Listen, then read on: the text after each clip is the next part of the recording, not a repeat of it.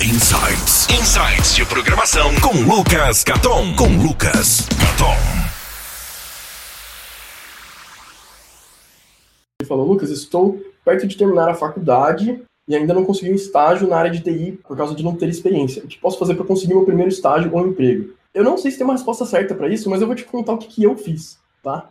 O... Tem até o Fernando Souza que está aqui no chat, a gente fez faculdade juntos ele talvez nem saiba disso, mas ele vai lembrar da, da história que eu consegui esse estágio, tá? Eu comecei a faculdade em 2004, em março de 2004. Em abril de 2004 eu consegui meu primeiro estágio. E eu, assim, eu tinha a minha experiência de programação antes era com revistas de bancas de jornal, tá? E basicamente eu não tinha internet na época. Então o que eu tinha era um conhecimento muito limitado.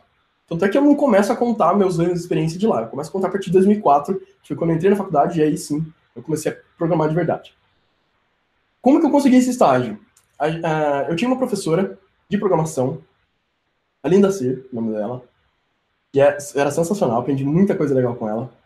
Inclusive, a gente trabalhou depois dos anos juntos, mas essa é outra história.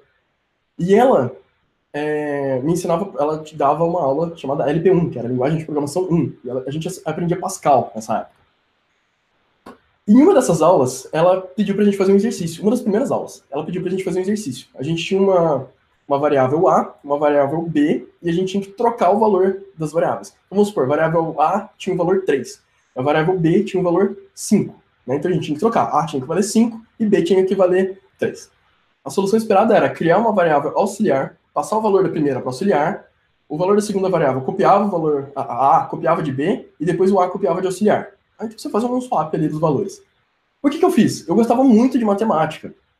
E eu sempre tive muita facilidade para lidar com matemática. Tanto é que eu, até o finalzinho do meu terceiro colegial, né, do ensino médio, eu quase fiz faculdade, é, vestibular para prestar matemática. Aí um professor de matemática me convenceu que computação ia ser mais interessante para mim, enfim, eu acabei fazendo computação. Mas o fato é que eu gostava muito de matemática, e eu falei, eu não manjo de programação, mas eu vou resolver isso aqui com matemática. E eu descobri que tinha um cálculo que você fazia, era alguma coisa assim, é, 3 menos o valor, menos o valor, por exemplo, 3 menos 5 dava menos 2, 5 menos 2 dava 3, e você consegue. Eu não sei, não lembro direito de cor, mas eu sei que você conseguia inverter esses valores com o cálculo matemático, e você invertia os valores sem uma variável auxiliar.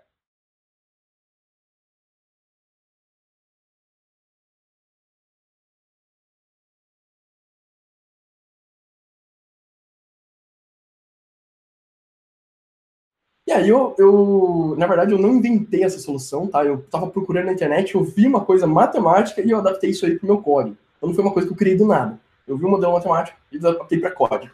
E eu cheguei na aula dela e falei, professor, eu consegui sem uma variável auxiliar. Ela olhou e falou, não, não, não é possível, não tem como. E aí eu fui lá e mostrei para ela. E a gente fez vários testes. E ela falou, nossa, de 20 anos que eu dou aula de programação, não sei quantos anos eram, de X anos de programação, eu nunca tinha visto isso, nem sabia que dava. Isso me fez ela chamou a atenção dela e fez com que ela, pô, esse aluno é faz uma parada diferente, né? Ele é meio maluco, sei lá. Mas isso me, me fez destacar, entendeu? Eu destaquei ali. Um mês dali, ela veio divulgar um estágio da própria universidade. Não era um estágio de programação, era um estágio para trabalhar na secretaria, mas já era um estágio. E ela falou, ela veio e falou comigo, perguntou, você está trabalhando? E ela falou, então, tem uma oportunidade de estágio e tal, e eu vi que você né, gosta de, de, muito de computação e, e você se destacou um pouco, eu queria te convidar para fazer uma entrevista. Né? E eu e mais dois alunos fomos convocados para, enfim, para fazer essa entrevista. Eu acabei passando e fiquei muito feliz. Então, assim, foi uma coisinha que eu fiz que eu demonstrei interesse. Então, a minha dica mais importante, a lição dessa história toda é você mostrar que você tem interesse. Você não precisa ter todo o conhecimento do mundo, até porque tem essa, essa, essa história do ovo da galinha, né? Como é que você a, a, vaga pede um milhão de anos de experiência em 30 linguagens. E para isso você precisa de experiência. Para experiência você precisa ter programado. Então é um, loop infinito, né? Como é que você consegue uma coisa sem conseguir a outra? Então, a lição mais importante é, você tem que demonstrar interesse. Chega na entrevista, eu já entrevistei muita gente em várias empresas que eu trabalhei, o cara podia chegar e falar, eu não sei isso, eu não sei aquilo, eu não sei nada disso que você está perguntando. Mas, cara, eu tenho muita vontade de aprender. Isso para mim era suficiente. Às vezes isso era o diferencial entre três pessoas que eu tava para escolher, cinco pessoas que eu tava para escolher, todos no mesmo nível. O cara que demonstrava mais interesse em continuar aprendendo, em continuar evoluindo, era o cara que eu escolhia.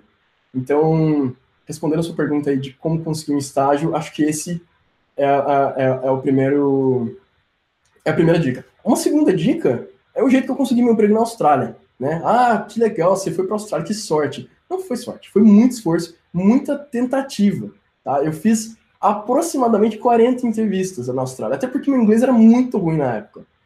Eu tenho uma planilha, não tô, não tô exagerando esse número 40 não, foi perto disso. Eu tenho uma planilha onde eu colocava o nome das empresas, o nome de quem me entrevistou, a data, o link, tudo, e cada linha era uma empresa. Por quê? Porque eu tinha medo de fazer a mesma entrevista no mesmo lugar com a mesma pessoa. Imagina, se você aplica para a mesma vaga, vai ficar uma bagunça. Pelo fato do meu inglês não ser muito bom, que era o meu ponto fraco, eu me garantia na parte técnica, no inglês, eu, uh, eu queria muito um país de língua inglesa, né? Então, eu tentei Inglaterra, Canadá, Estados Unidos, Austrália, e, enfim, essa é outra história. Mas o ponto é que eu tentei muito. Então, uma dica para conseguir emprego, uh, emprego ou estágio. Não desista no primeiro, não desista no quinto, não desista. Faz uma lista de 100. Se você chegar no, no centésimo e não conseguir, aí o problema é outra coisa. Mas continua tentando, tá? Chances são que você vai encontrar muita empresa para fazer entrevista, dependendo da cidade que você mora, né? Se for capital, com certeza você vai achar muitas empresas. Fazem várias. E uma terceira dica, improvisada aqui, porque eu não estava nem pensando nela, indicação de amigos que já trabalham na área contam muito, tá? E, e, muita, muita gente fala que isso é mito aqui na Austrália, que aqui não tem isso, que o pessoal é mais certinho e tal. Conta sim, conta também.